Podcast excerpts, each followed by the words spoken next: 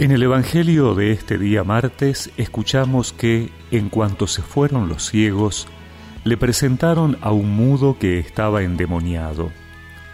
El demonio fue expulsado y el mudo comenzó a hablar.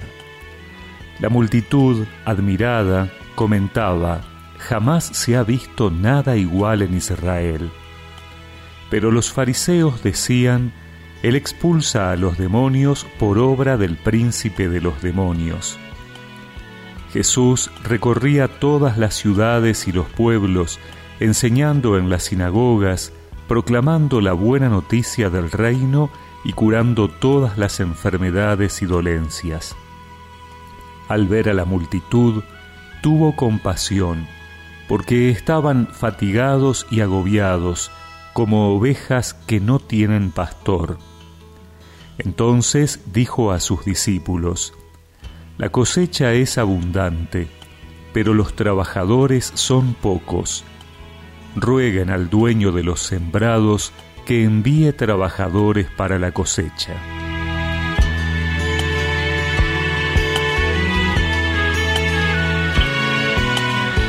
Desde nuestro bautismo todos estamos enviados a anunciar al Señor. La Iglesia existe para evangelizar y por eso cada uno de nosotros está llamado a ser discípulo misionero, a proclamar las maravillas del Señor, a testimoniar nuestra fe y cuánto ama Dios a la humanidad. Pero a veces no nos animamos, nos olvidamos, preferimos hablar de otras cosas y callamos. Nos volvemos mudos de las cosas de Dios.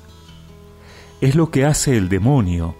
Nos deja mudos porque Él no quiere que hablemos de Dios, no quiere que otros crean, que se conviertan y que se salven. Hoy Jesús cura a un mudo que está endemoniado y en él podemos ver nuestra necesidad de que el Señor nos proteja de la tentación de quedarnos callados. Pero ante esto, las reacciones son diversas. La multitud estaba admirada, mientras que los fariseos eran escépticos y no aceptaban que fuera el enviado de Dios. También nosotros, cuando decidimos hablar de Dios, habrá quienes estén abiertos, se maravillen, reciban el mensaje, y otros nos criticarán, se burlarán, buscarán justificaciones para no creer lo que decimos. Jesús sigue su marcha, sigue recorriendo pueblos, sigue enseñando y sanando, sigue mirando a su pueblo con compasión y le lleva su presencia liberadora de todo lo que nos deja mudos, de nuestros miedos y prejuicios. Pidámosle al Señor ser obreros de su mies, llevar su palabra, no quedarnos mudos, seguir su obra salvadora en este tiempo y en nuestros ambientes. No tengas miedo, soy tu Dios. No tengas miedo aquí estoy. No tengas miedo, soy tu Dios. No tengas miedo, aquí estoy, protegiéndote, llevándote en mis brazos. No tengas miedo. Y recemos juntos esta oración.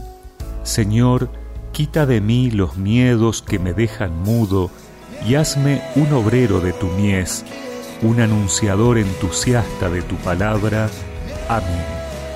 Y que la bendición de Dios Todopoderoso, del Padre, del Hijo y del Espíritu Santo los acompañe siempre.